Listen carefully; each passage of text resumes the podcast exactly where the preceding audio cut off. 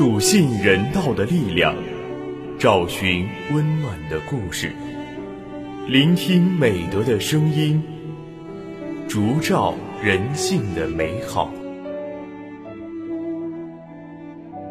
每晚十点，博爱夜读为你打开中国人的情感读本。人间有情，唯爱永恒。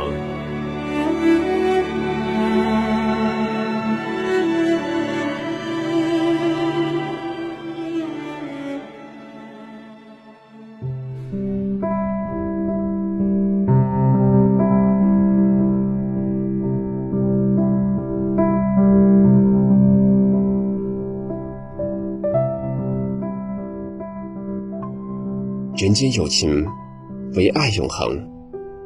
大家晚上好，欢迎收听今晚的博爱夜读，我是今天的主播谢小艺。在今晚的博爱夜读中，我将为大家分享由梁水源撰写的文章《我在非洲当酋长》。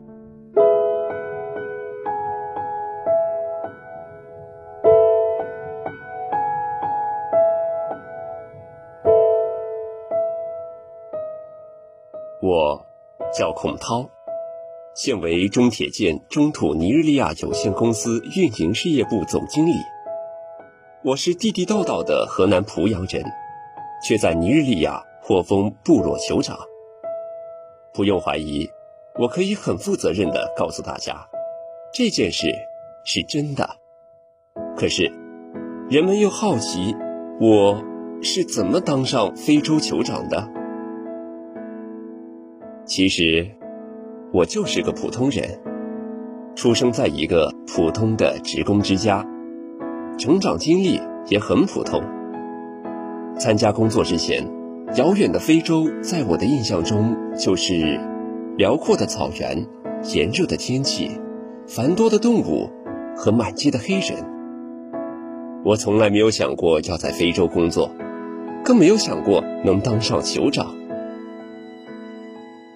从北京交通大学研究生毕业后，我应聘到了中国土木工程集团有限公司。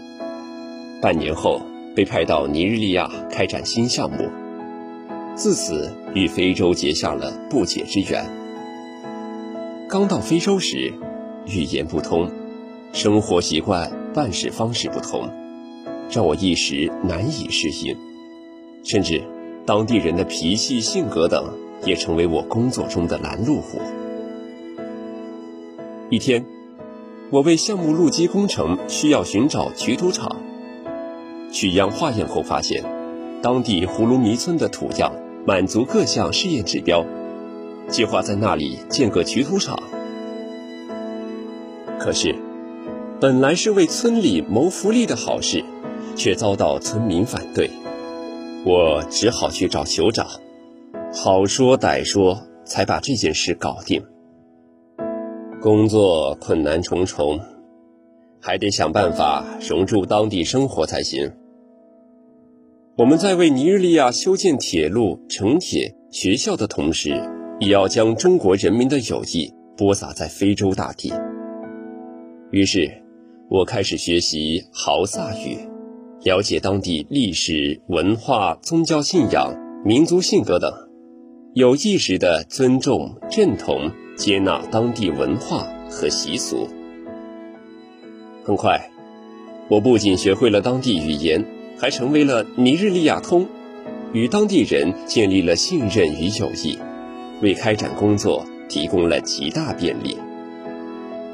作为一名助理工程师，我参与了尼日利亚阿布贾城铁项目建设，但因经验严重不足。很多事情需要摸索着干，值得加班加点的工作和学习。建设铁路涉及到的各个专业，我必须尽可能的去学习掌握，迫使自己成为杂家。当时，包括尼日利亚在内的非洲各国铁路项目都使用欧洲标准，但是，中国人建的铁路就应该用中国标准。经过不懈努力，最终阿卡铁路成为在非洲开通的首条使用中国标准的铁路。二零一六年底，我又接任阿布贾城铁项目经理。这些项目的成功建设，不仅改善了当地的交通状况，还为当地人解决了数以万计的工作岗位，促进了经济发展，带动了就业，提高了生活水平。繁忙的工作之余，我也力所能及的为当地人做点事。项目部附近有一所公办小学，校舍摇摇欲坠。我带人修建了三间全新的校舍，还经常和同事到学校开展爱心活动。当地人感激的叫我“孔校长”。走在街上，热烈奔放的尼日利亚女孩有时会羞怯地叫我“中国帅哥”。后来。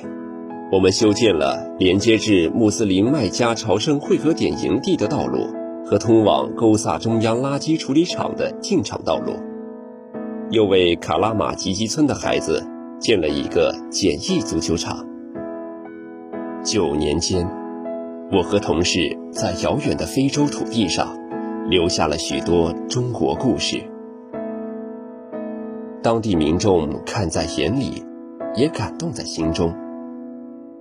今年四月，尼日利亚首都阿布贾吉瓦地区土皇授予了我“酋长”封号，即工程领袖，用来表彰为当地经济或社会发展、民众生活改善等做出突出贡献的外国人。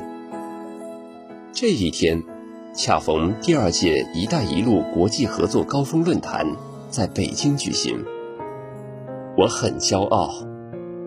如果没有“一带一路”，就没有那么多项目实施。尼日利亚人对我们不可能如此尊重。这是我在非洲切实感受到的中国力量。我和我的祖国一刻也不能分割，走到哪里，都流出一首赞歌。我歌唱每一座高山，我歌唱每一条河，袅袅炊烟，小小村落，路上一道辙。我最亲爱的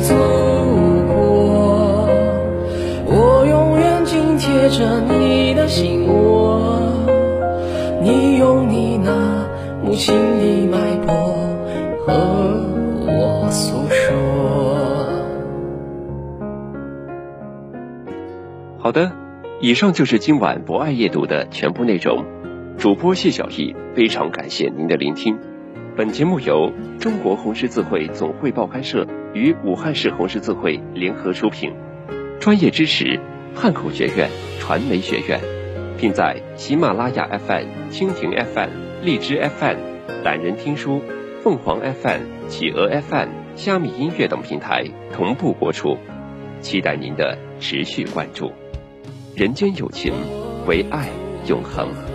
让我们下次再见。